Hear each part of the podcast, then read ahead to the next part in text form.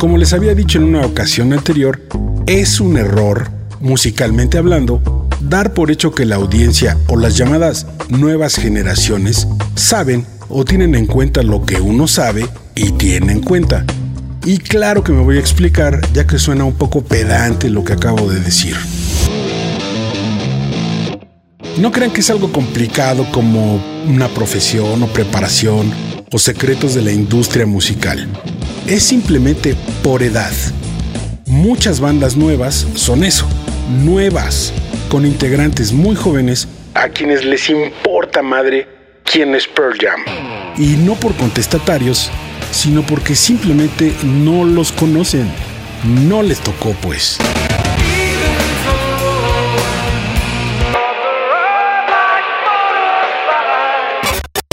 Entonces, a lo que voy es que si uno les puede hacer el paro, pues con mucho gusto. Y el tema de hoy son los demos. Escuchas. Escuchas un podcast de Dixo. Escuchas a Warpig. Warpig. Por Dixo. Dixo. La productora de podcast más importante en habla hispana. En una charla con Nacho Alicia me decía que en este 2015 se vive un boom de bandas locales de todos los géneros. Rock, punk, hip hop, surf, metal y más. Con todas sus ramificaciones, claro. Muchos de ellos, con la mejor intención de darse a conocer con alguna grabación casera o semi-profesional, esperando que se les programe en la radio o que alguien se interese en contratarlos para tocar o para grabar. ¿Eso está mal? Claro que no. Lo que está mal es la forma. Las viejas generaciones aprendieron a la mala. Si no tenías un disco en forma, es decir, profesional bajo la protección de una disquera transnacional, pues la radio no te pelaba. Todo el tiempo se van demos a la basura. Escúchenlo bien, lo voy a repetir. Todo el tiempo se van demos a la basura. Vemos que la banda graba con mucho cariño y con mucho esfuerzo, pero que no llegan a su destino final por la forma en que se reparten. Antes eran los cassettes. Muchas veces llegaba alguien y te daba un cassette con un ensayo de su banda grabado en una radio casetera. Pero bueno, con ese entre comillas demo, te dabas una idea de qué iba la banda, hacia dónde se dirigía, pero de eso, hacer un material radiable, pues dista mucho, porque si no estás familiarizado con un estilo musical como por ejemplo el death metal, pues eso sonaba a tres tráileres de bajada frenando con motor. Eso en la radio no funcionaba, no funciona. Y claro, ¿sabías cómo se llamaba la banda? Porque el amigo te decía, pero si tú veías los logos punzocortantes o escurridos, pues es difícil traducirlos. Hoy pasa algo muy parecido y se los quiero exponer para que ya no lo hagan o pongan manos a la obra para modificar ese procedimiento y la gente del medio los pele. Claro, claro, si es lo que eso quiere. Hoy estamos en la época de Internet y de los MP3 y de los formatos digitales y del SoundCloud y la madre. Muy buenas herramientas, sin duda. Pero lo que están haciendo muchas bandas, algunas por arrogancia, algunas por falta de tacto, otras por simple ignorancia, es enviar MP3 a un correo electrónico de alguna disquera, de una estación de radio o de algún antro.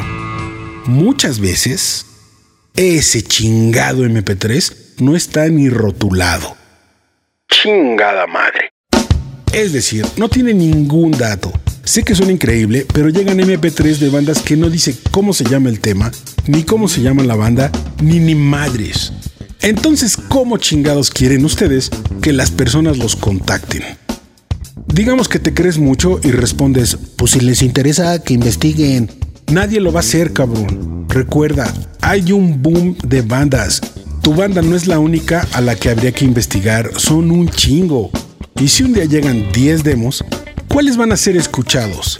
Los que tengan todos sus datos claros, contacto de la banda, títulos de rolas sin errores, o una madre ahí toda solitaria sin un puto dato de nada. Parece una cosa muy simple y uno da por hecho que todas las bandas saben que un demo debe de llevar ciertos datos esenciales como contacto, títulos de las rolas, disquera si es que hay, manager si es que tiene, Y ya, si no es mucha molestia, un índice o una portadita que te la pueden hacer en cualquier papelería. He estado en revistas y estaciones de radio donde llega un disco compacto envuelto en una hoja de cuaderno cuadriculado y en el CD una muy mala letra con marcador rojo o verde que dice Ramona Cabrona. Ok, ¿Ramona Cabrona es la banda o es un tema? Pero si es un tema, entonces ¿cómo chingado se llama el grupo? O chance la banda y el tema se llaman Ramona Cabrona. Pues a ver, búscale si hay un pinche teléfono o algo. Y nada.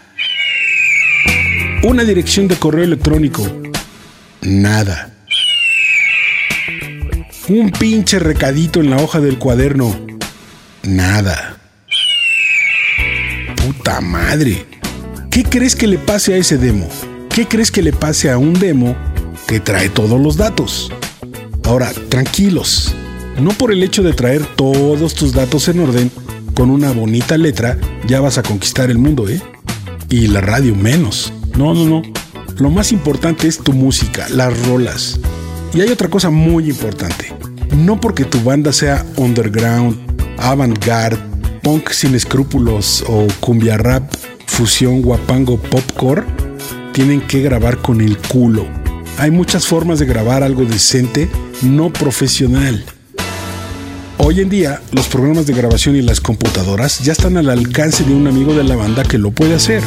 Vamos, ya no son tiempos de mandar cassettes de ensayos mal grabados. Piensen en sus bandas mega underground favoritas, desconocidísimas que solo ustedes conocen, y pregúntense si graban con el culo. Claro que no, por algo te laten, por algo les entiendes, algo conectaste con ella, aún siendo noisecore o mamadas de esas de puro ruido, pero bien grabado. Al tiro, chinga. Lo curioso de todo esto es que las bandas de los 80s lo sabían, muchas bandas de los 90s también.